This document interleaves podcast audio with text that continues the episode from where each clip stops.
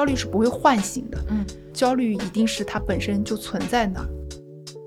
我我比较喜欢去做那种把双手弄脏的事儿，就是很接地气的，要很下去的事情。这个事儿是我做出来的，嗯，我的专注力在我小孩身上大概三个小时到顶了，已经很多了。对对对，嗯你得给我一个小时，呃，缓一缓。哦，你好，欢迎来到平衡不了，一档与了不起的中国女性聊天的小节目。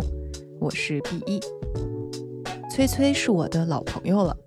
我俩刚认识的时候，我才二十出头，刚回国开始工作，而那会儿的他正在一家基金里做投资。当时的崔崔给我感觉很有距离感，是那种高冷型的职场专业人士。很奇妙的是，在那次见面后没多久，我俩就都开始创业了。这些年，我努力维持着自己的小媒体公司，而崔崔的事业则发展得越来越大。如今的他，已经是一家拥有超过百位员工公司的老板，把职场教育品牌优势星球经营得有声有色。我很佩服崔崔的经营能力，但更让我觉得神奇的是，在偶然的一天，我在短视频平台也刷到了他，我才突然发现，今天的崔崔竟然已经是一位拥有百万粉丝的知名 KOL 了。除此之外，这些年他还写书、做演讲、讲课，也做播客，各种输出都做得风生水起。我跟崔崔一直在朋友圈里追踪着彼此的动态，但一直没有坐下来认真聊过天儿。感谢播客，让我们终于有机会以最放松的状态进行了一次对话。让我们一起走进崔崔的故事。非常开心今天来杭州跟你聊天，是因为我们上次见面的时候好几年前了，那会儿你也不是现在你，我也不是现在的我，是，就有一次在北京的跟吴老师一块儿，你还记得吗？那会儿你是不是刚在头头是道哦，那就是七八九七八九年前，年前了？啊对好快啊！我可能也是刚上完学回来，对，然后你刚刚在头头是道，对然后之后这些年就是我们那个时候都对未来的自己好一无无所知，对。然后之后就嗯。你就一六年开始创业，对一六一五一六年，一五一一六年，差不多啊。我一七年开始正式做这件事儿的，你就之后那一年你就开始创业了，嗯，变成了今天的，经过了很多的转好折神，奇啊！那个时候真的是一无所知，对今天的自己，对，而且嗯。干的事情都跟今天相关，嗯。但是又截然不同的对的感觉，对，所以我觉得就特别好玩儿。然后就因嗯为一直也在朋友圈里，然后包括我们有很多共同的认识的这些同事、一些朋友嘛，嗯，所以一直有知道你在做的事情，然后你的进化，但一直没有机会跟你这样子的来聊过，嗯所以今天就想说好好来梳理一下。好呀，我也嗯挺、挺高兴能有这次机会聊，因为多数时候我的角色其实。包括我自己做访谈，就是我是那个主持人，嗯，然后再有一些场合呢，我就是一个讲师，我就其嗯实一直在讲内容、哦讲干货、讲知识嗯点。嗯，其实我比较少讲自己对啊，所以我我也觉得挺挺好奇，这会是一个什么体验？为什么？因为我其实觉得这些刚刚我们在探讨这件事嘛，我觉得这是你特别神奇的一点，嗯就是你这些年你在台前，就是因为会看到你这个形象，嗯，但是你很厉害的能把自己抽离出来，真的，就是因为我做不到，你知道吗？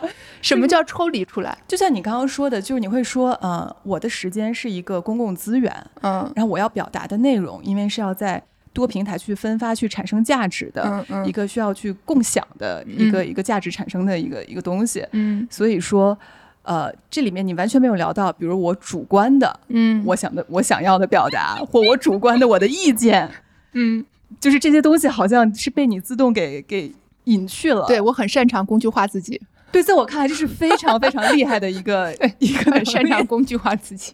对然后，所以我也我也我也想跟你探探讨一下，就是呃，因为崔崔姐，我知道你的职场经历是写在百度百科里面的一个一步一步的一个进化史嘛。嗯，那你大学是在杭州念的吗？对，那你大学那会儿对职场对你的那会儿是一个什么样的一个一个想法呢？我觉得我就是典型的没有职场规划的代表人物，嗯然后包括选专业也是这样。嗯你看我我我觉得人到最后会选择做什么，其实可能很大一部分的初衷就是你想解决你自己很重要的一个命题。你像我们现在做职场教育，我觉得我的职场就是一直在横冲直撞，嗯这种感觉。嗯我我读的是中文，然后我当时是啊读中文，我读中文的，哇，对外汉语中文，然后我一直以为我是喜欢中文。我我怎么得出这个结论呢？是因为我从小就非常喜欢看书，嗯然后我是一个不太社交的、很内向的小孩陪伴我的就是各种各样的书。那我就认为说，爱读书就等于喜欢中文，我就毅然决然的报了所有专业的中文啊和对外汉语。你好读了单纯哦，对，你读了一两年就会发现说完全不是，你只是喜欢读书，你喜欢的是里面的内容，嗯。你大概后后来我到了工作之后，我才理解，我可能更多的喜欢的是，我现在再反想回去读，我肯定选管理学或者是心理学、嗯。认知行为等等。我喜欢的是书里面对人物关系的拆解，嗯我喜欢从小就喜欢看各种传记，我喜欢看传记，是因为我对一个人的人生经历好奇，嗯我对个体好奇，我对个体行为他之所以成为他好奇，那个跟文学理论毫无关系。啊确实，当我坐在文学理论的课堂的时候，我就想说，嗯完蛋，选错了什么鬼？对，嗯然后就是这样，而且很难就业耶。你当时选这个专业，对，对，就不懂嘛，就嗯真的是不懂。然后我甚至以为我是喜欢中文，所以我还去一个英语教学机构教外国人，教过对外汉语哦，哇，啊。那那个时候就对自己有个误解，觉得说我以后要出国去教对外汉语，传播中国文化。我认为我自己喜欢中文是这个。梦想真的很单纯的。对嗯我大概教了两节课我就跑了，我想说天呐，我要从一个短语开始教他，嗯这完全就不是我想做的事情，我对这个嗯毫不好奇。哦啊，就是你说人生，我倒觉得到最后全是对自己的误解，就是你一次一次在消解对自己的误误解过程中，对对。然后后来就，我觉得也是缘分。然后我一个学姐，她因为要当时要离开蓝狮子，嗯然后呢，当时老她的老板就给她一个任务，就是你离开可以，你给我嗯找一个比你还靠谱的人，我就让你离开。那那会儿蓝蓝狮子已经是比较有名的一个财经的出版的公司了我。是零三号员工，呃，那个时候有一个契机，是因为我是考完研究生了，然后嗯。我想要找个地方实习，嗯。所以也就没有更多的去筛选，然后就去了，就一直做。做那你研究生本来也是要学对外汉语啊哦，对我考的是呃对外汉语，但是我后来被录取到的是古典文献学，哇哦，对，然后我就正在犹豫，而且是一个嗯很不错的学校，我就正在犹豫说我要去的时候，那个时候我已经着手在开始做编辑了，就是我嗯手里面其实已经有一些未生完的孩子了，嗯嗯我其实有一点不舍。嗯然后当时老板小吴老师就跟我聊，他说。你其实等你弄明白自己真正想干什么的时候，再去读书未尝不可嗯啊。他说，嗯而且你想一想，你自己是个做研究的人嘛？我仔细想一想，哦，我是不是？所以他只是问到了一个你自己想回答答案的问题。对，我觉得他的这次洗脑非常成功。嗯，然后就一做做了十年，在那个公司但你一开始进去就是当编辑，就是当编辑。那个那嗯的确还是喜欢文字嘛，就觉得说也行。而且你看我完全不挑，我去做财经编辑，我一个学中文的，嗯我那个时候就觉得说，让我跟文字天天打交道，我嗯觉得挺开心的，就很好。那会儿就是对什么之后做管理啊，一步步这些完全一点一点想法都没有，没有没有，就我是没有什么职业规划的人。而且就听上去真的是完全在我预想之外的一个非常 单纯的学什么什么古典文学文献，古典文献学，我当时查了一下这个这个工作，可能有一个就业方向是在图书馆做管理员。对我想象中就是这样，做一辈子，嗯，嗯对，可能不太行。所以你那会儿二十岁左右一直是一个很内向的性格吗，我非常内向，就是内向到什么什么程度？我跟人说话之前会脸红的。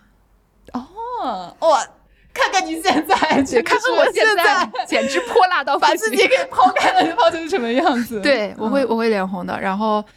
呃，我反应很慢，然后我的嗯老板是思路非常敏捷的，所而且他他是处女座，要求非常严格，我就整天被骂哭啊，就是嗯错别字啊，嗯标点符号错啊，嗯他他骂人又非常的准确，你知道吗？嗯。就是精准到你的确觉得好是这样子的，然后嗯。你反应很慢，你也没有办法回回嘴，嗯。然后，嗯，而且有一个很有意思的事儿，就是我工作了一年之后，嗯。可能都不到一年，嗯，我就被当时的主管是提升为主管了。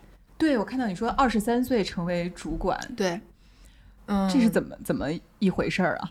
我窃以为可能当时的确也没有别人可用，好的，对你，毕竟我们公司才那么几个人，嗯那也许有一些点就是，呃，我对文字还是有一些天赋的，嗯所以我上手的第一本书就卖的还不错，叫《汽车疯子李书福》。哦，所以我进公司的第一天就就直接扔了我一本书稿，嗯嗯然后就是你先试着改，嗯所以我就试着去改了几个标题，然后我就记得呃。吴老师和作者从办公室开会出来，然后就看到我改的那几个标题，他们说：“哎，很不错。”我想说：“哇，原来就可以直接上手改。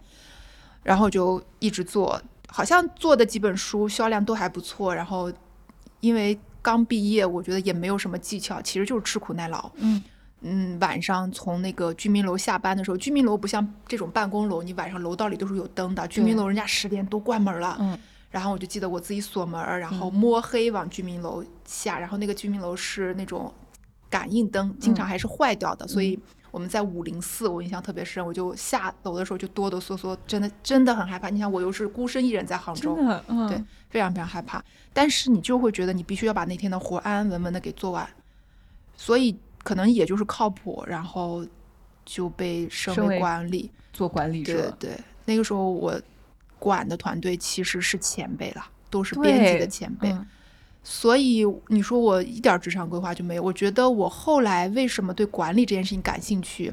我认为就是吃吃足了苦头。嗯但是我又有一个天分，就是我的那个天分是我特别想帮别人解决问题，就是热心的热呀，心肠，对，而我特别把别人放在心上。嗯就如果以后，然后后来就慢慢开始进新的人了。然后当有一些新的人开始问我问题，说我其实也不懂，嗯这不会呀。然后你就发现他们也很苦恼，等等等等。后来我们再搬了大一点办公室，然后我那个办公室我印象特别深，就经常有别的部门的人老来坐一坐，嗯然后就说哎，翠翠聊几句啊，聊几句。嗯。然后他们就在背后偷偷的给我灌了一个名号，叫鸡汤女王。但那会儿你还，而且你年龄还很小，我很小，我可能嗯二十五岁都不到，嗯就鸡汤女王。二十五岁就当女王，还是鸡对汤女王？鸡汤女这是王夸奖吧？我就窃以为是夸奖了。然后我就特别想帮他们解决问题，然后我就很看不得别人因为眼下的一些问暂时突破不了的困境而嗯受到限制。嗯我就会想尽一切办法想帮他解决，然后我自己解决不了，我就会问别人，我就会疯狂的看书。然后我那个时候很幸运，我不是在做很多管理类书嘛，而且我们做的是原创财经图书，嗯。意味着说我要去跟着作者采访很多企业家和高管。哦，因为我刚也想问你这些书的生产的一个，我就好奇啊，当时是一个生产流程是什么样的？就我们帮一个企业做书，比如说帮腾讯或者是青岛啤酒，嗯。就是我们要先帮他找到合适的作者，作者，嗯，然后跟作者一起给这本书策划最好的选题，对，跟老板或者高管一起碰撞，然后这个嗯选题立项、过会，然后我们就开始进入写作流程。大概率我们会陪作者一段时间，就陪他一起去采访，因为策划编辑要协调各方的关系，然后把会组织起来，等等嗯等等。我就会跟我我那个时候真的觉得像是海绵一样，不是因为我多么好学，就是因为我特别想多学点东西回来，能解决我身边人的问题。嗯所以真的就是应应和了那一句叫做“输出是最好的输入”。所以你当时去，因为你一上来是做财经管类的图书，你一点儿也没有觉得那种就是啊，我一个学纯文学的人，就是对这个东西有点看不上或者觉得不理解，你反而觉得是一个特别实用的，帮助你回头去来做管理的一个一个法门。我到后面是开始这样想了。我最嗯开始的时候不是觉得我看不上，是说我看不懂。看不懂，对，嗯看不懂。嗯然后我这个问题还跟我当时老板探讨过，我说就是有一些我也不是非财，我是非财经专业的。嗯这句话我现在仍然会跟我的很多编导讲，因为我们的很多编导他们都很年轻，嗯，然后有的时候我们的选题是要写给管理者的。对，所以他们就会觉得我驾驭不了，我做不了。我那个时候问过同样的问题，跟我老板我说我驾驭不了这种财经选题。他说，其实很多记者也都不是财经记者出身，民生记者出身。但是如果我们首先对文字有理解能力，嗯这是最重要，就是你能理解这句话讲什么，你能理解你说出什么样的话，对方能听懂，这已经是一个最重要的能力了。他说你有，所以说你有。然后他说另外一点就是，好东西都是长在脚上的。嗯，好东西不是长在手和脑子，不是你坐在这里就能写出好的。他说你你要去跑对，啊，你要去嗯跑。所以我会跟我们的编导说，你如果只有做了管理者，你才能写管理选题，这就是变成了一个鸡生蛋蛋生鸡的问题了。嗯但是我说这个世界上有千千万万的管理者，我们的用户都是管理者，嗯你去跑呀，答案都在现场。嗯你可以通过采访，可以通过跟他们的生活去痛他们所痛，去喜他们所喜。嗯这个是对我影响非常大的一点，所以我永远都相信答案就在现场。嗯然后那后来就是很积极的跟着作者们去跑跑现场。对对对对，那你当时二十三岁开始承担这个岗管理者的岗位，嗯，然后像你说到二十五岁已经成为了公司内部至少是大家很很信赖的一个会找你来解决问题的一个一个对象。是那当时你已经在享受做管理这件事儿了吗？我没有享受做管理。我我那个时候至少二十五岁的时候完全不享受做管理。我我有一段时间的状态就是白天在解决各种各样的问题，然后到了晚上七八点大家下班了，我才能解决我的问题。就我也有很多的文本工作要做。嗯，对，然后九十点钟可能下班，然后有一段时间，当时还是我男朋友，然后他来接我，他就说我有段时间每天一坐到他那个车里面就开始哼哼，我以为是大哭的。对，有的时候大，有的时候就开始哼哼，嗯就是你你其实有一段时间还是非常的，你感觉自己是在熬，嗯嗯，就因为你不懂，嗯，就是我我其实我那个时候都意识不到我不懂，我就觉得我不适合。你想想我自己从小被我妈的定义就是非常内向，对，你就跟你认知当中的管理者是不一样的，对吧？那我当时身边所有的管理者都是另外的样，都是标准意义上成功的管理者，嗯非常的霸气，然后说一不二，嗓门很大，逻辑。我就完全是相反的，嗯就是你看就会你你你就别人就会觉得啊这样人怎么会做管理？我自己心里面这么觉得，嗯所以这件事情其实困扰我很长一段时间，我甚至都认为我能做好管理，好像还没有被被挑战、被撤掉，只是因为我努力，就是很典。那个那那几年非常流行《向前一步》那本书。的那个，对对对，嗯所以我在里面看到冒充者综合症的时候，嗯真的感同身受。我就觉得我天哪，就是我本人。我采访好多人都这么说，当年都是冒充者，什么托布花也这么讲。对啊，就很难理解，对不对对？嗯，就觉得花姐怎么可对，能？我觉得就是在演。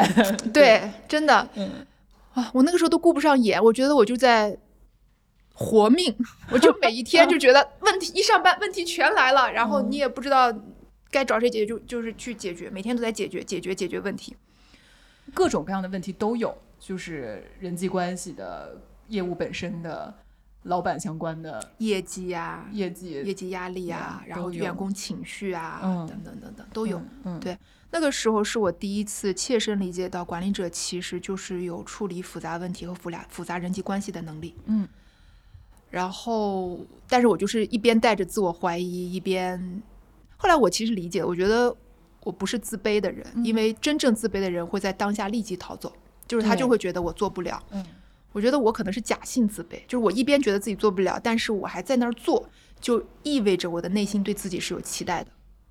我觉得大多数人是这样子对，大部分是这样，对吧？所以以大家不要觉得我是自卑，其实是有自我要求。嗯然后我就带着这种毅力，最终选择了一个这么刚硬的词，对，毅力，对。嗯然后就做了一段时间。钢铁般的意志，嗯，对，对，然后我就去有一次，我记得去北京采访一个管理者、企业家，嗯然后就跟他聊过这个事儿。然后我当时就问他，我说我觉得我不适合做管理。嗯。他就他就我就印象很，他就随便吃着饭，然后在那里。不适合做管理，嗯。他说你根本就是不会，嗯，他说怎么？叫不适合了？所以我那个时候，后来我就说不适合是一个很危险的词，就嗯你把自己的所有可能性给封闭掉了。但是请千万慎用这个词，嗯因为有可能就是不会。对，哇，我觉得不会这个词简直救赎了我。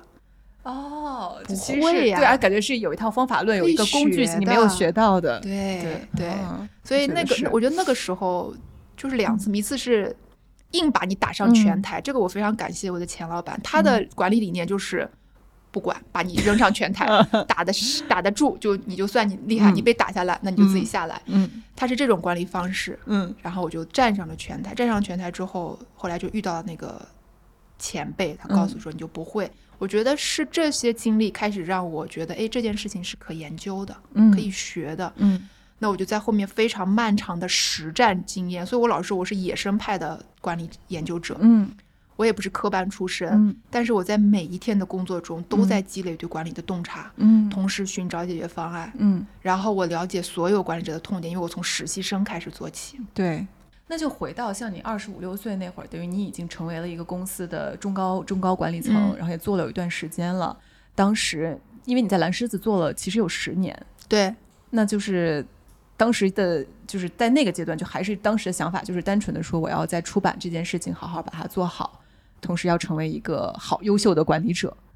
我的职业经历，很有意思，就是其实我很擅长做零到一。我后来为什么创业，嗯是因为我在过去十年每三年会换一个新的项目。嗯就这新的项目的意思就是，你原有的那个团队一个人都不能带走，嗯，你一个人去从零到一做一个新。管一个新的团队，然后对一个新的项目，对你从招人开始，嗯从想这件事儿怎么做开始，嗯你自己再去搞一摊。嗯然后我又相当于我三年做传统出版，然后零到三年开始做数字出版。对，数字出版其实跟我们现在知识付费的模型非常非常像。嗯哼，然后再过零到三年，我们又跟一个出版，我们又跟一个培训公司合作，其实我们去做的职业教育。嗯，所以我的十年是由这样构成的。就是几个三三年一个新的事儿，三年一个新的事儿，三年一个新的事儿，对，嗯，然后再三年就做投资了吧？就做投资了，对。嗯当时做投资是怎么一个一个契机呀、做投资跟过去三年不断换新事儿是一个逻辑，就是老板想发展新的业务版图。嗯我是相对有做文娱项目经验的人，就我嗯过去三年都在从零到一起盘。嗯那我们去看一些天使轮的项目，你就比较有抓手，比较有经验。所以我跟另外一个特别懂投资的人，我们俩就搭着一起去嗯看项目，相当于我看产业嗯啊，他看投资财务等等。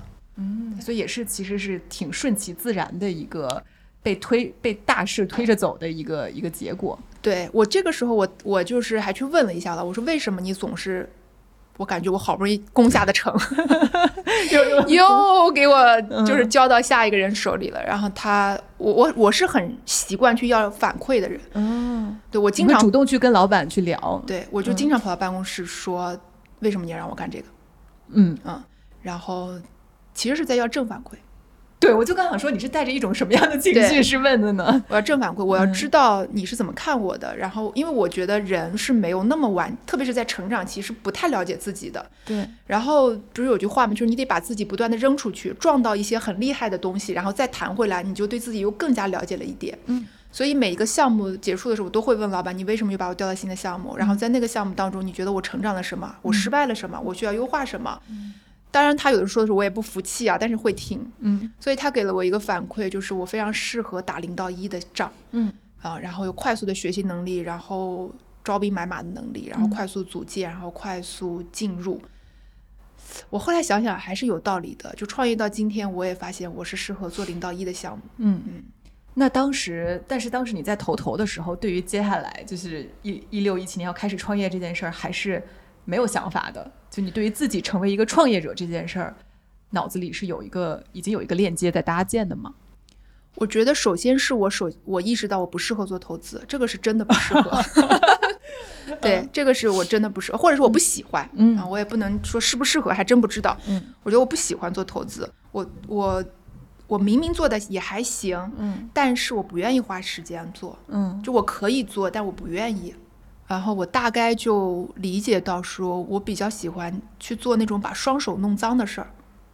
就是很接地气的，要，很我下去的事情。这个事儿是我做出来的，嗯我从零到一我做啊的。我觉得投资是呃一种策略性工作，嗯对，所以但是是创业者在做，投资是一种策略性工作，对创投资人是通过分析、通过策略、通过前瞻性嗯去压住这个项目。嗯，嗯，所以你就反而发现自己更适合创业，而不是对我好投适合去种地，就 是我觉得我不适合收获，对，适合下地。对我适合嗯。通过种地，然后慢慢的收获。我要看到那个过程，而且要我要哦每天在那儿浇水。嗯，对，不适合直接去收庄稼，然后然后倒卖，不行。对对对对。对对，哦，是，就这个这个过程也有两年嘛，也非常非常的迷茫。等于你在当你开始做投资，发现自己不太适合或不太喜欢，嗯，你立刻就会去内观，就在追寻为什么。我对然后你当时得出的结论就是，因为我更喜欢对那一件事儿，对就是下地这件事情。，对，我我我特别需要知道 why，这是嗯我的一个模式。包括我同事有的时候就会跟我说，哎，他昨天头疼，然后就会马上问说为什么？他说就头疼啊。对啊，我说为什么？那你有没有观察过你是做了什么事情会嗯头疼？嗯，然后同事觉得我好烦，他说我就头疼，你要不想不想准假你就直说，对吧？对，老子走了。对。然后我就说你一定要知道你是为什么头疼，因为有可能有些人受凉的会头疼，嗯呃，有些人保持一个姿势会头疼，有些人没有睡好会头疼，然后你要知道，你其实就可以避免。然后我好烦哦，对真的是 很烦呀。然后我的合伙人呢，他有一段时间经常星期一上午会头疼，他就会跟我说他今天上午不来了。然后我每次都跟他说好好休息，然后终于有一天我忍不住跟他说，我说你有没有发现 你每个星期一周五，呃也不是每个，经常星期一上午会头疼。嗯我说你要观察一下你的周日是不是纵欲过度，嗯，是不是就是太放纵，比如熬大夜，嗯嗯然后怎太过怎么样，怎么怎么样。嗯，我说因为都可追溯的，嗯 把你拉黑了。对。但后来发现，嗯，他后来真的是再不请假，然后他就觉得宁愿不要请假，也不要这么烦。但我都会去问 why，呃，我非常我我也要让大家知道，你们要知道 why，然后我们可以做在工作上，我们也可以做错事情，我们一点儿都不怕犯错，但是我们要知道我们为什么错了。你这个性格的特质是从小就有的吗？还是进入职场以后被倒逼生长出来的一个一个方法？嗯、我觉得职场放大了我的这个天分，嗯嗯，就是因为你不会嘛，你嗯你一进职场你就给扔到了一个非常艰难的处境，嗯。其实你是在生存，你就是嗯。小心翼翼的在生存。嗯。然后你甚至要知道，说我这一次错的这么离谱，我要生存下去，我下一次怎么不能犯错？嗯。你你我没有所谓的师傅，像现在还有人带你带啊，师兄师姐没有，我也没有主管，我的主管就是老板，嗯。哇，老板也很可怕的。然后我的下属其实都是很多都是我的前辈，然后其实他们有的时候也会挑战你的，嗯嗯。也不见得那么服你。嗯。所以有一度我会觉得我在一个危机重重的环境中，然后我嗯要生存下去，嗯。那你就会给自己附带很多锦囊。嗯。你经常，我经那个时候我经常觉得自己就是动不动就摔了一跤，就趴在那个泥地里了。嗯。然后我就想，好，在我站起来之前，我要捏个小小泥人儿，嗯，然后这样我捏着捏着捏着，我就有十八铜人阵在伴我左右然。后你的身体就越来越重。对对嗯，我想我不能白摔这一跤，嗯嗯所以就是这样。然后我慢慢慢慢慢慢走到今天，就一点都不诧异了。我今天所有的输出的内容，嗯都是我曾经捏过那些小泥人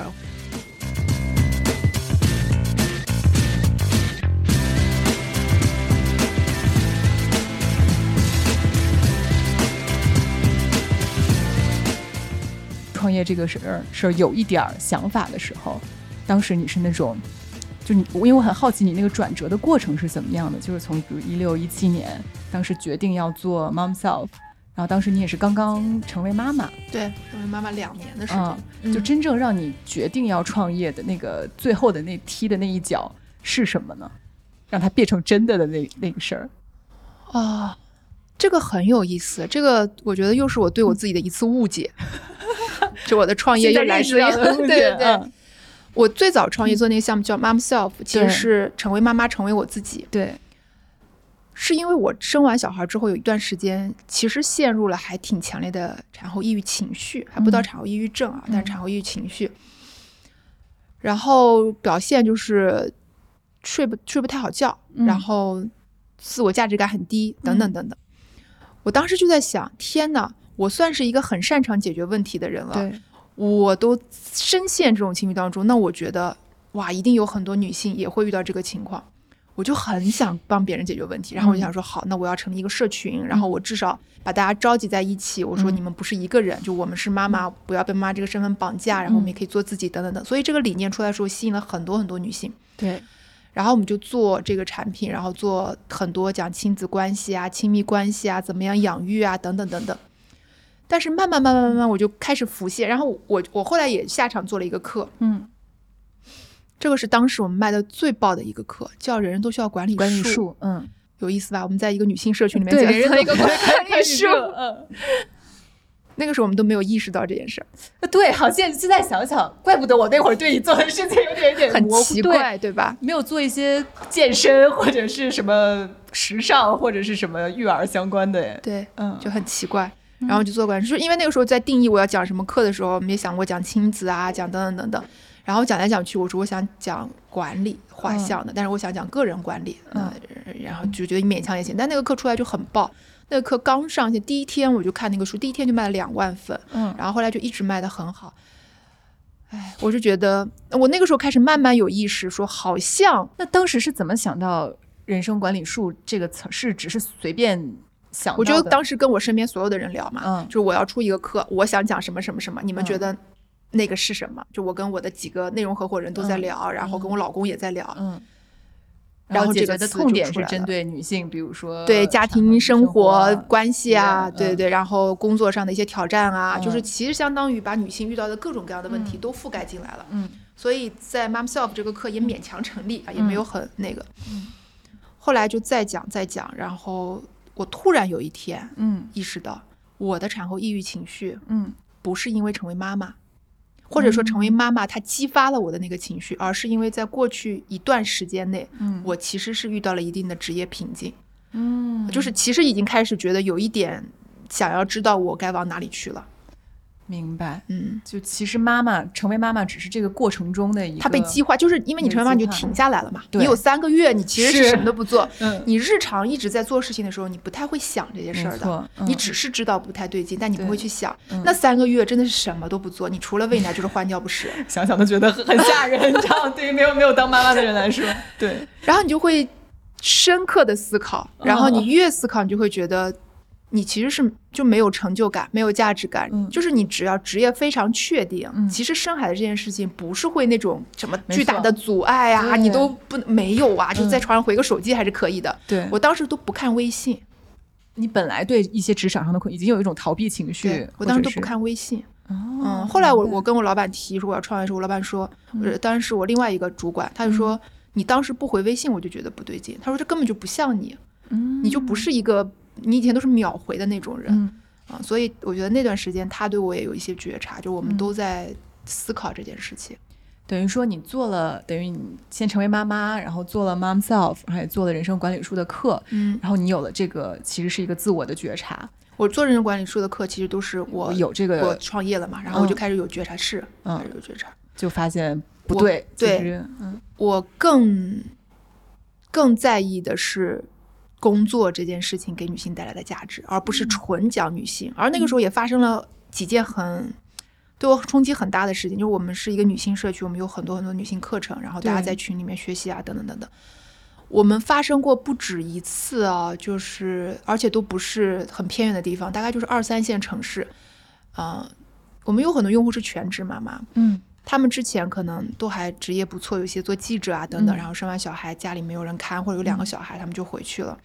他们仍然保持着一颗想要学习的心，所以嗯他们会在我们的群里面学习。有的人会做班主任。嗯我们有一次，一个用户班主任就突然联系不上了，然后嗯我们还挺着急的，就一直给他发信息啊等等。然后过了几天，就是她老公用她的手机回了个信息，就是说你们这什么破组织？就大概的意思是，他都不好好看孩子了。就是他所谓的不好好看孩子，是他小孩在家里面不小心摔倒了，她她老公。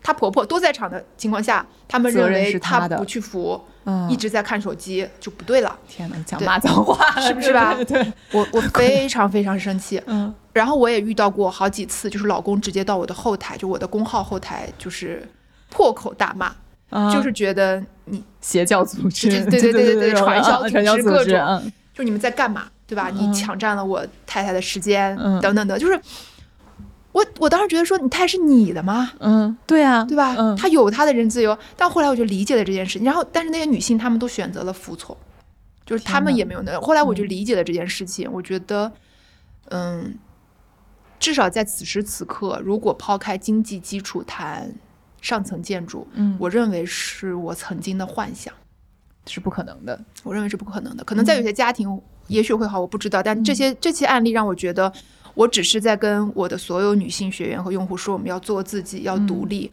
可是他们有的人并没有做独立的基础，嗯。就是像嗯、呃是沃尔夫还是波伏啊说我要一个书嗯。房，哦，对对对，那个沃尔沃尔夫对说的嘛，就像嗯。沃尔夫说的，他是我需要首先得有一个书房，有个房，空间，对，没有啊，嗯。大家说没有啊，她对。就是妈妈，然后他他的经济收入都来自嗯。于家庭，这就是嗯非常不可撼动的一个系统性的问题。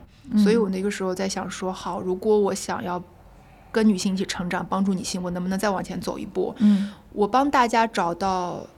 一个你为之想要努力的事情，我都不嗯用说那是事业，我觉得就是你发自内心的热爱它，嗯你不愿意为了任何事情放弃它，嗯哪怕是兼职也好，没关系。但是这件事情会让你有生命力，嗯它会让你想要跟这个社会连接，嗯它会让你总有后台支持系统，嗯你不会轻易的，就是只是回到了一个小小的话语体系当中。嗯是那个时候，我就开始慢慢更理解了自己。其实我更希望帮助女性找到她们生命中最重要的那件事儿。嗯对然后后来就又赶上疫情，然后我们也看了一些大环境的数据，包括，呃，我们觉得可能未来几年大家对工作、就业也会更加的关注，也分析了一些市场环境，嗯所以我们就决定转型到职场，就我们不再强调女性了，嗯，我们就说我们要做职场教育这样子。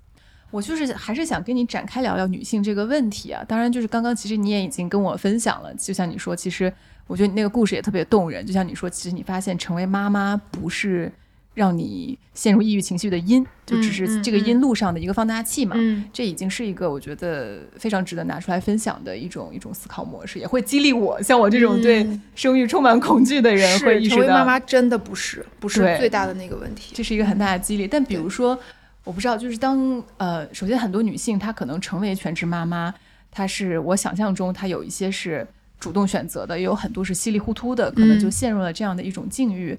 那像你说的，比如说要支持他们，呃，告诉他们职场和工作的价值，并且不断告诉他们要更自立、更自主，这些都是听上去非常美好的价值。嗯就是我自嗯己也完全的每天都希望能这么激励自己，但会不会有些时候会觉得这件事儿也会给他们一些压迫感？嗯嗯，就是怎么去平衡这个这个之间的这个给用户的那种那种感受呢？我觉得是一个很微妙的事儿，压迫感是指就是总是告诉一个人说你要自我提升，嗯你要变得更好，嗯呃，有一条道路，有一个方法论能让你变得更好。嗯但事实上，就像你说，其实我们也都知道，好的标准是不是单一的，嗯嗯且可能是根据个体的情况决定的。OK，嗯哦，我理解了。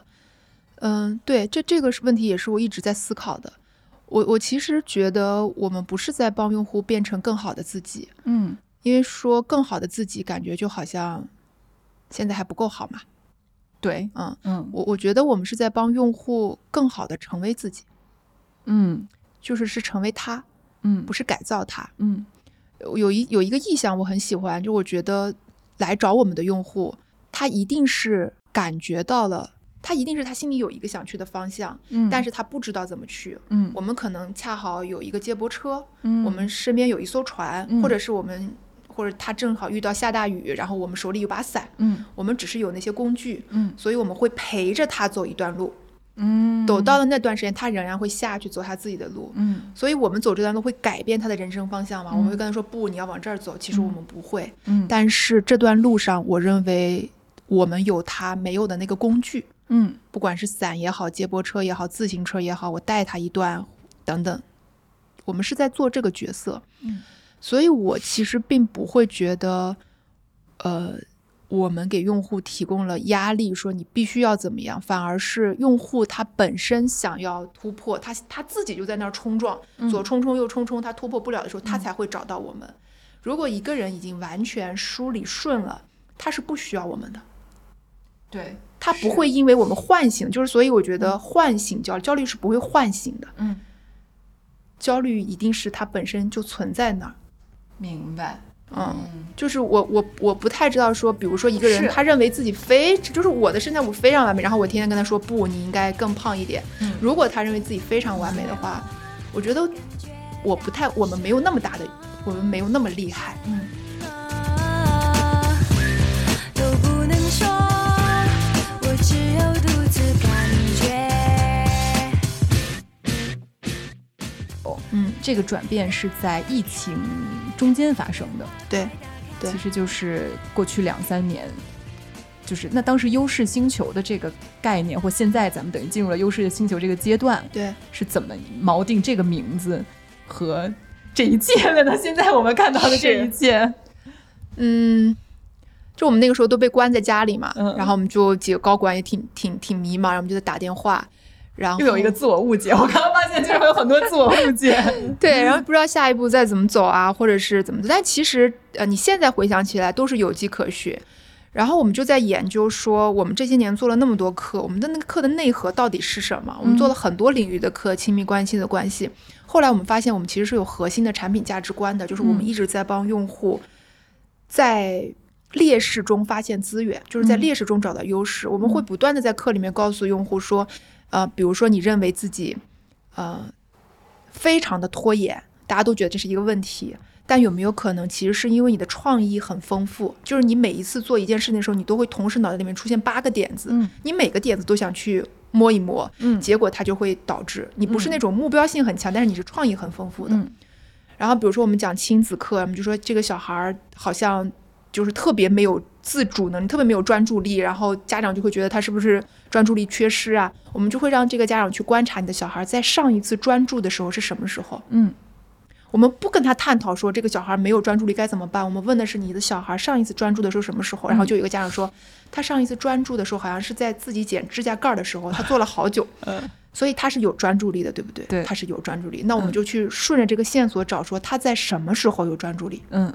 就你不要去关注那个他没有专注力的时候，哦，我明白了。你去关注他在什么时候有专注力，嗯那里面就是他的宝藏。嗯那就藏着他的宝藏。嗯我也是这样看我儿子的。我儿子在大多数时候就你让他写个什么，是他们有一个作业叫超生字，就嗯就是哦就反正，然后这件事情对他来说就是最大的酷刑。他从早上就开始说：“天呐，我现在要超生字了。”然后我们就会觉得他是不是时间管理有问题啊？他就会拖很久。但是你在你如果顺着那个思路去观察，他在什么时候是极度的自律的和不拖延的？他玩乐高的时候简直拉不住，嗯，就搭乐高啊，做 Steam 的时候搭拉拉不住，然后你就会知道说。他大概率不太喜欢那种重复的枯燥的事情，他喜欢创意类的事情，嗯那里面就藏着他的宝藏啊。嗯所以我就大概率知道说有很多要重复练习的东西，我们就得想办法让他在里面找到趣味，明白。那就是他的宝藏，他可能就是一个创意型的孩子。所以，我们所有的产品底层有个价值观，就是去看到你天生就很擅长的东西，然后不要把情绪和精力放在那个你本来就不擅长不擅长的地方。嗯那我们就在想说，我们如果要把这个公司做得很长久、很长久，嗯我们要不要提取一个内核？就是我们想建立一个学科，嗯然后我们在一个学科和核心价值观下面去无限的延展。嗯后来，其实优势最早是盖洛普提出来的，就美国嗯盖洛普一个民意咨询公司。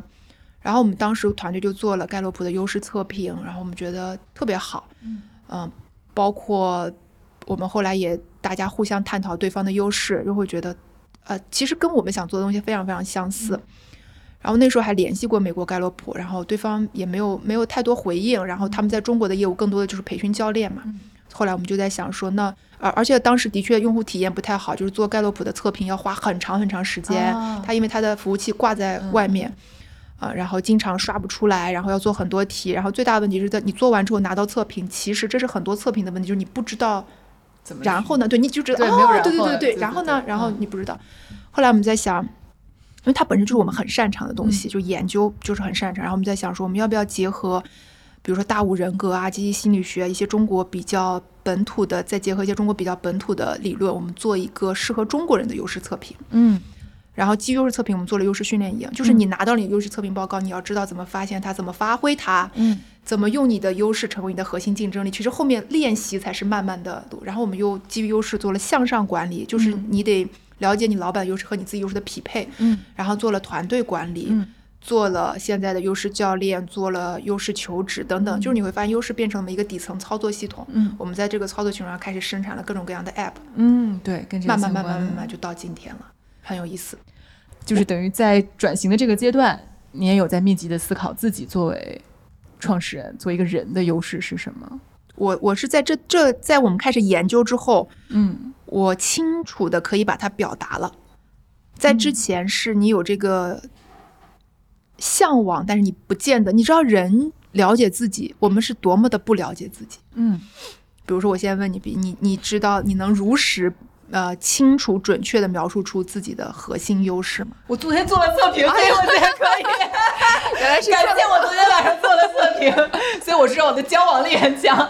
对，在不做之前，嗯、对你你是交往力很强，所以你很适合做播客。对，那就是确就是确实就是因为昨天我们就都做了一下，然后我觉得啊帮我确实提炼，现在我就可以这么说了。交往还有呢，学习呃，还有什么内驱力啊，呃驱动，有你有驱动，我就是那个不是有三个颜色吗？嗯我就是那个是橙色的那个特长嘛，就是就是交往力的那个特别多，关系优势特对对，别多。关系优势特别多。所以你另外一个嗯关系优势是什么？是引领还是共情共情，啊？你是共情对对，对哇，你又有交往又有共情，但其他的好像都有点弱吧？但你太适合做跟人相关的工作了，你会是一个极好的跟人打交道的优秀的职业者。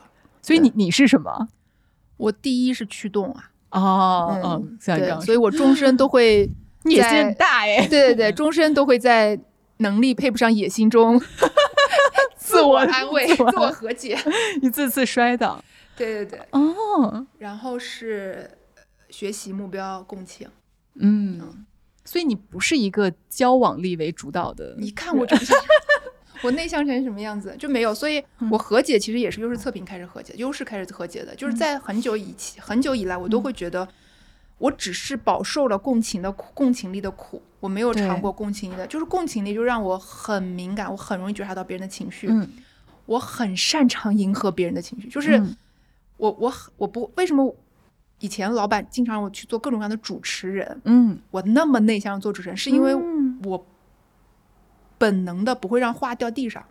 嗯，我懂，嗯，因为我我其实我是在乎别人的情绪，我觉得哎呀，一个人说出一句话，然后全场冷漠，嗯。对方会很难受的，嗯。所以我会接住每一个人的话，但我并不开心这样做，并呃也不能说不开心，嗯。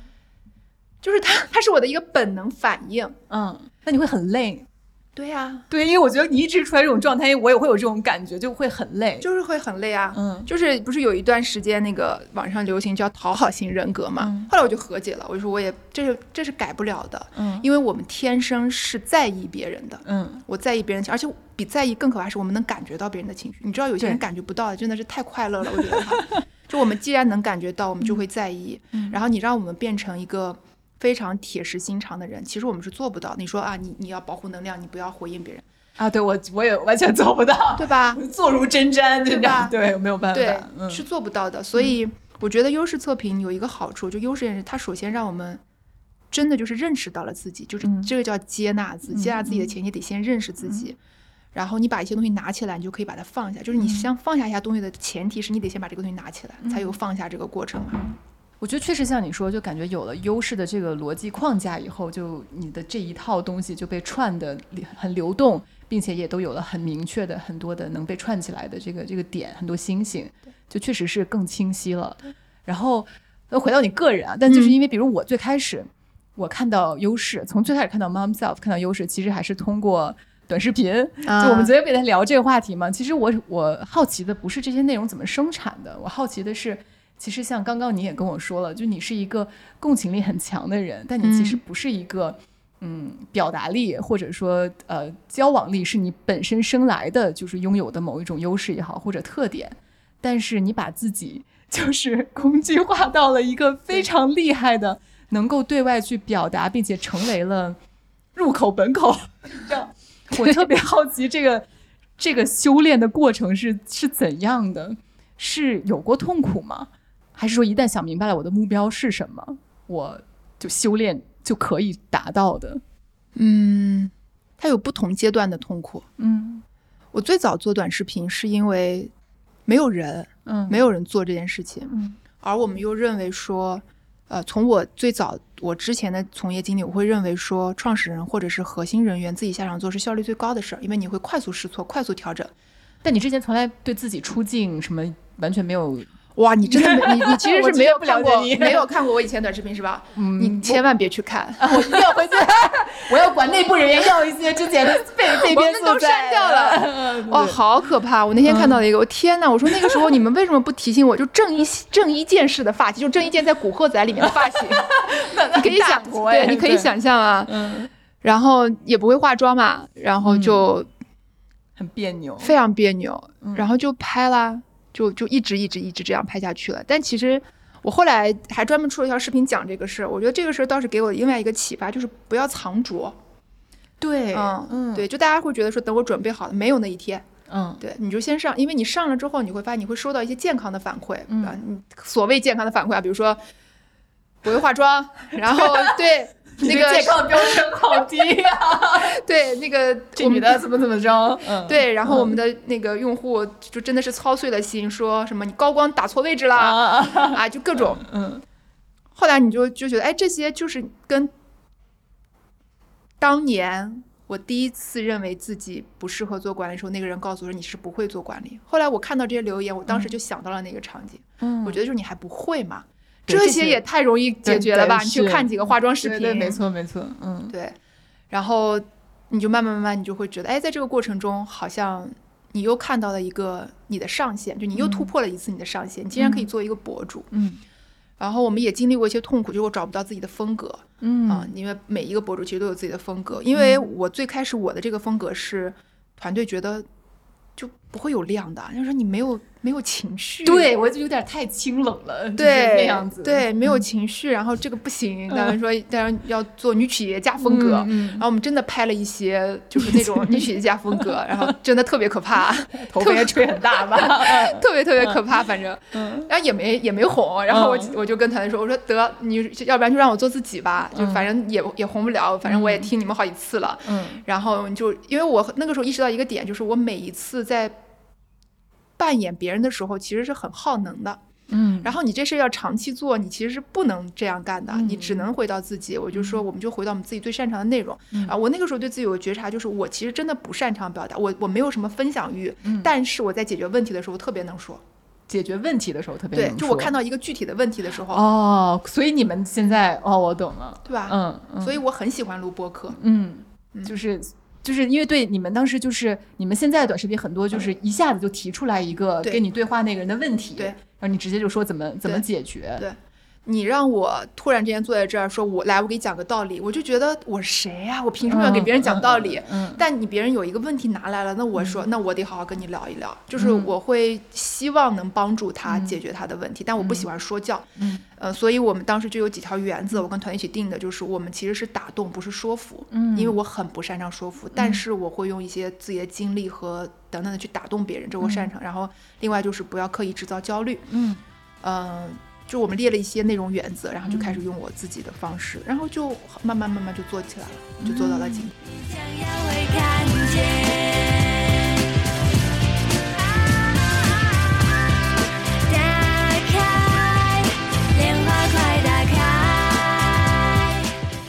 我刚刚你知道，因为我一直在跟你聊天，然后我在思考我对你的理解的产生的改变，然后不知道为什么，这是一个很唐突的比喻，你在我心中特别像一杯料特别足的奶茶，就是真的吗？对，就不知道为就是你，因为你知道很这几年，因为看到你越来在台前在进行很多的表达，包括演讲，然后出书做这些东西，然后会觉得。当一个人走在台前的时候，你觉得他很他很浅，或者你很容易尝到他的味道，会有那种嗯感觉。但我今天跟你聊，我会觉得像你自己说，其实你是一个嗯，把很多缜密的、理性的、内观的思考藏得很很下面的人。然后，但你又因为你现在创业，你有一个团队，你需要他们有一个对外的出口，让它流动起来。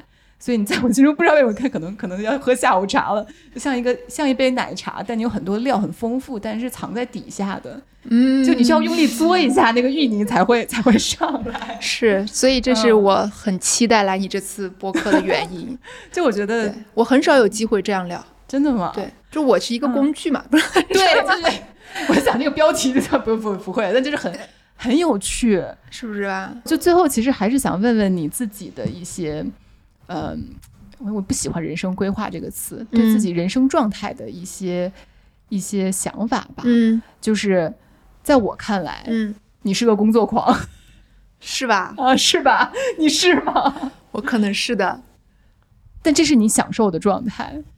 嗯，我其实现在也不太搞得清楚，哎，嗯，我不知道我是被动成为这样，还是我主动选择成为了这样。但如果就算是被动的，你也没有抗争啊，就是你被推到这儿，你也那个痛苦还是小于那个快乐的吧？就是我很擅长把我所面对的每一次选择，都会想方设法做过成最好的选择，所以渐渐的我就不太分得清楚说，什么叫把每一次选择？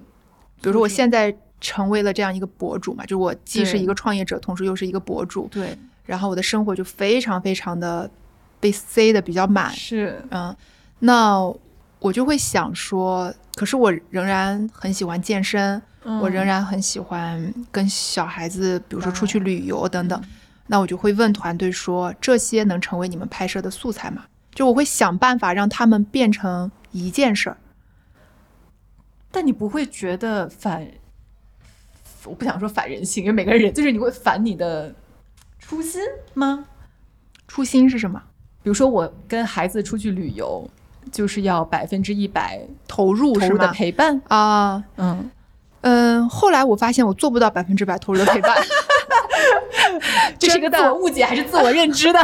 真的就是大概你你真的你你我经常说好，我这一次要百分之百的陪伴，嗯我说我要关机，嗯，然后我大概三个小时之后。我就说，哎，我手机呢？我我儿子说藏起来了。我说不不不，我有一个紧急的事情 要处理一下。如果我的专注力在我小孩身上，大概三个小时到顶了，已经很多了。对对对，你得给我一个小时，呃，缓一缓。哦，哦我我后来理解了我这一点，所以嗯我做不到，做不到就算了吧。嗯，所以哦，所以就其实全情的陪伴这件事儿，我做不到哎，有些人就是做不到，嗯，很简单，啊有些人能做到，有些人能能做不到。对我我觉得，哎，全情的陪伴，哎，不行，三个小时，真的到三个小时，我需要一个小时自己待一会儿。但就是，所以对你来说，把工作和生活揉在一起，并不是一件不舒适或者是困难的事情。我以前会有一个误解，我觉得这样很不好，所以有一段时间团队说，哎，你整天去健身，我们能不能跟拍？我说不，嗯，我说你不要侵犯我的私人生活。对，后来发现，拍就我拍吧。后来发现我还要单独再去为了他们取景再去那个瑜伽房摆拍一下。我想说算了，何必呢？然后我就试着去接受了一次，嗯然后我就跟他们讲好说我不摆拍，你不要要求我，你就去抓拍。然后那一个小时我竟然非常专注的在练习，而且因可能又因为有了镜头，我更加专注了。以前教练会说做三组，就说哎做两组行了，对吧？今天有镜头，我说好三组做。，然后反而练得也更好。对，，反而我觉得啊，好像可能以前是我限制设了一个线，就是我现在就倾向于说，那我就试试吧，嗯，啊，试试也没什么，然后试试行就行，不行那我就再把它打回去。我觉得我现在不，我看见姐，我就觉得今天你脑子里有两个形象反复横跳，一个是 KOL 崔崔，一个是工具人崔崔，然后就是发现，哎，他们两个也可以兼容的。对，其实就是你不是因为很多人可能现在会因为看了太多你的一些对外传播的，说他不是那个网 KOL 红对，我真的然后他一看，哎，他也不是在，他也没有在卖什么，就是对不是那种分享生活型的对型的网红。我后来理解了这一点，就你刚才说的工具人、KOL、自己、创业嗯。者这些身份，我我最近深刻的理解了一个词叫周期，嗯因为企业是有周期的，嗯。哦，就是不管你再怎么努力，你在一个大的，其实你在一个经大的经济周期当中，嗯我觉得我们的人也是在经济在一个周期当中，不是经济周期。我们人在什么周期呢？就是其实人的生活是变化的，我们一切都是变化的。这一点是能拯救很多人此时此刻的不快乐。嗯因为大家之所以觉得我非常的抑郁、焦虑，就是因为他认为此时此刻代表了一生。是不是的，真的很快就会变化。所以当我刚刚开始做 KOL 的时候，我的困难在于我怎么样把它做好、做嗯爆，持续的做下去。他经历了很长一段时间的成功、磨难等等，但到今天为止，我的困难在于我怎么样可以不做 KOL。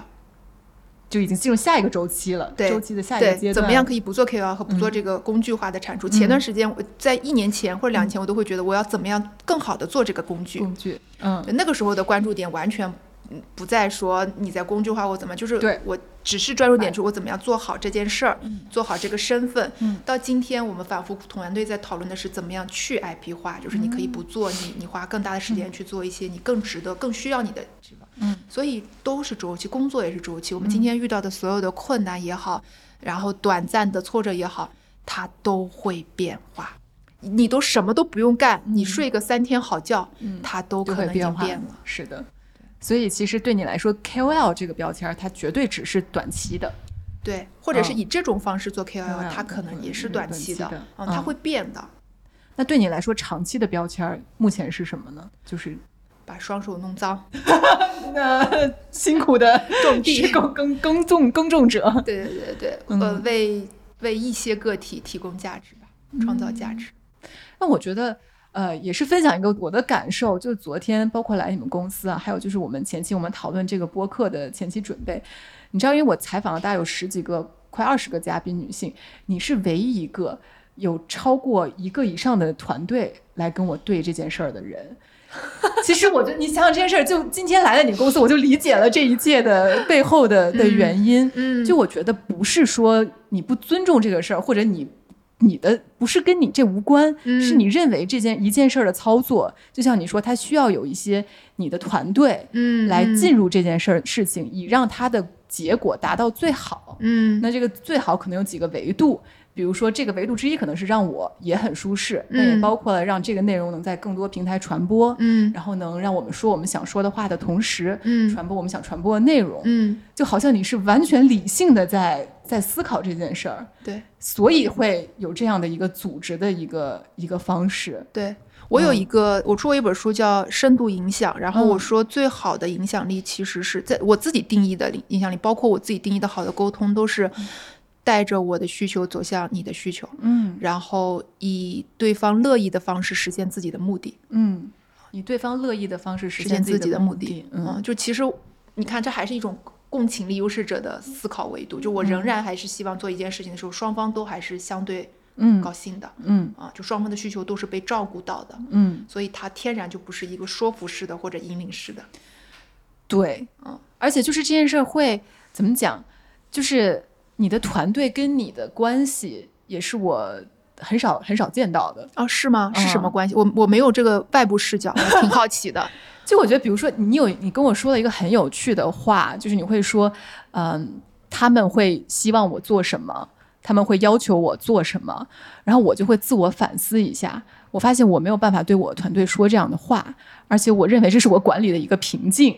你说他们会，你说我的团队会要求我做什么？会希望我说做什么拍？比如每周要拍短视频这件事情，嗯因为我嗯非常能理解，如果这是我的每周要干的事情，但我一定，比如我的日程，我情绪上我会有些时候想拍，拍不了，就我自己会有这样的变化。嗯但我可能没有办法，就是因为你会表达说说，因为团队会说你一定要完成这个，嗯，嗯所以我得要完成。嗯，嗯但我可能就是那种会内内心纠结一下拍不拍拍不拍，然后最后嗯可能跟团队说、啊，今天不能拍了，那你不是我跟你说，你这样不是把很多的压力都给到你了吗？我反而觉得我在偷懒，对你你这么，我就突然觉得很有道理，学到了一因为。我觉得一个人的意志力绝对是有限的，是对，我绝对不能把团队的命运挂置在我的意志力，就是它就是有限的。我嗯有的时候周四起来就是不想拍，对，但是当所有机器已经 stand by 的时候，你就会嗯坐下来拍，这件事情就会如实发生，嗯一切如常。嗯我有的时候会感谢团队，他们在推着我往前走，嗯，以我个人的秉性，就人人的本性，我觉得都是这样的。我觉得我走不了那么快和那么嗯。远，呃，因为我很多时候就是懈怠的呀，然后就是嗯。就今天心情不是非常好，就要么就不做啊，等等等等。所以我就觉得真的有一种感觉，就是你跟你的团队是一块儿在分担这些压力的是啊、是，能就是能把这个压力，我觉得不叫传导，是让他在一个团队里流动起来，还是挺挺大的一个管理上的一个一个学问的。但我刚刚就在想问，就是那你会不会有些时候低估了自己的能力呢？嗯，这是一个好问题。因为你对，当你说出你觉得人的能力是有限的时候，嗯，嗯，当然这个问题可能没有没有一个，这是一个好问题。我有的时候会这样想的，嗯嗯，我有的时候会想说，我自己做会不会更快？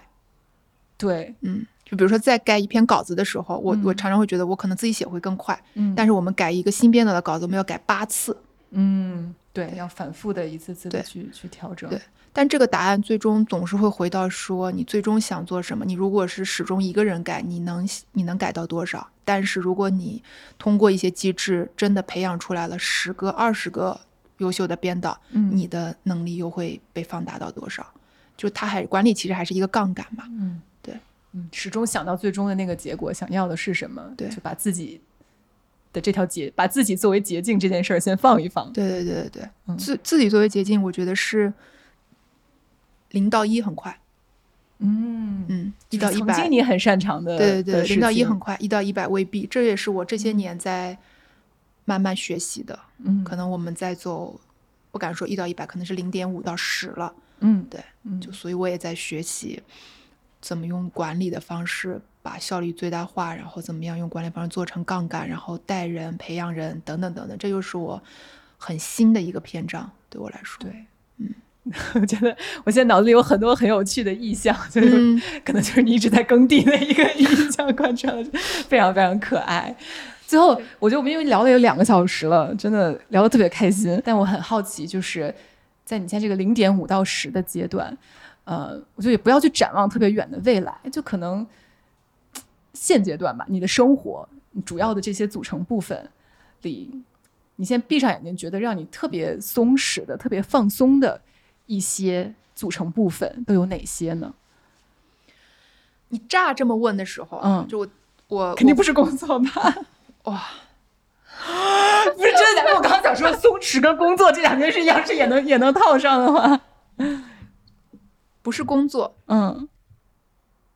我我脑袋里面会迅速的跑过很多，比如说蓝天啊、白云啊、瑜伽呀，然。然后我每周都会保证家里有鲜花呀，嗯。然后我睡前会跟我儿子嗯。睡前谈话啊，嗯。等等等等一切，那些的瞬间都非常的美好。嗯。但是我生活中最大的让我松弛的部分是元素是好好做事，哇哦，真的是好好做事。上去好平时的一件事情啊。对我是一个朴素的人，我这个周末跟团队就是带团队去上了一个课，我们上了两天，就是从早上九点到晚上七点上两天。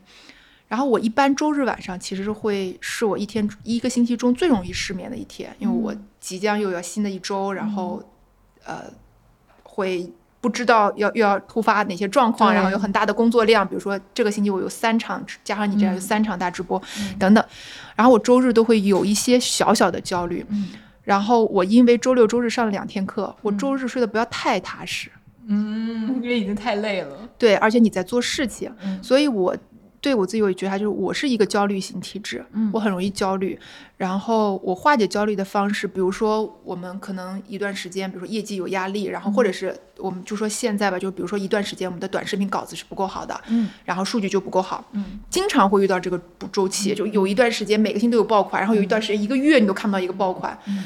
所以我常常跟一些想做 KY 的人说，我说你们要做好一个准备，就是做内容这件事情，其实不是抵御什么过程中的辛苦啊、七八八，而是你要知道你将面对长久数据不好，你还坚持做。好难啊。对对对对。嗯然后我在应对这些时刻的时候，让我真正松弛的，其实就再坐下，打开电脑，写下标题，嗯然后一个字一个字一个字写完下一个选题，那是我最松弛的时候。嗯你在那个状态下，你不管是去瑜伽还是享受蓝天白云，你的底子是在挂机嗯事情的。嗯因为创业是我人生很大的一个元素嘛，你其实是还是会挂记那件事情。你当然可以用那些东西做休息，嗯但是我觉得真正让我彻底松弛的，其实就是把下一件事情，嗯你确定你其实还有能力和心力把下一件事情又踏踏实实的做好。所以这个问题，我脑袋里面跑马灯出现了很多元素之后，最后竟然就回到打开电脑，一个字一个字再把那个东西写完，叫好好做事。好好做事可能是让我保持松弛的一个很重要的元素。